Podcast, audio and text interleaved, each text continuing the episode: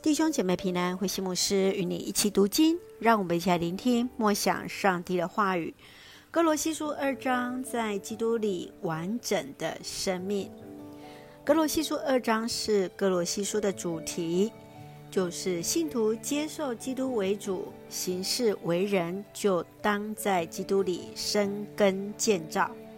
既是根植于基督，就不随从偏差的学说。偏离基督，接续就是当在基督里建造合乎基督的伦理生活。九到十五节是基督丰盛与得胜的高举，信徒在基督里生命的丰盛。保罗教导信徒们不要受到那些偏差的教导，那些强调饮食节期的条例。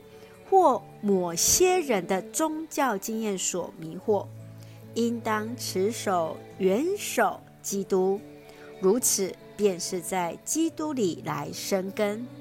从二章二十节到三章四节，保罗提醒信徒：既然已经与基督同死同复活，既然与基督同死，信徒就不该受限于无用的宗教规条。既然与基督同活，信徒的生活就应当以基督为中心，在基督里彼此建造。让我们一起来看这段经文与默想。请我们一起来看第二章第十节：你们跟基督连结，也得到丰盛的生命。他是元首，超越一切灵界的执政者和掌权者。哥罗西书受到罗马人当中所流行的占星术、宇宙人生观与哲学所影响，保罗驳斥其中教导的错误，引领他们当谨慎追求信仰，依靠上帝的话语与圣灵的提醒，慎思明辨，全然将自己连结于主耶稣基督。亲爱的弟兄姐妹。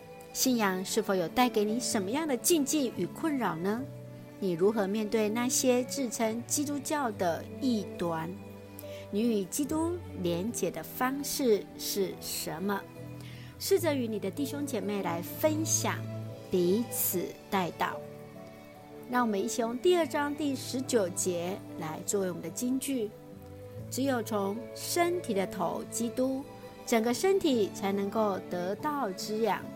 接着，关节经络互相联络，按照上帝的旨意逐渐成长。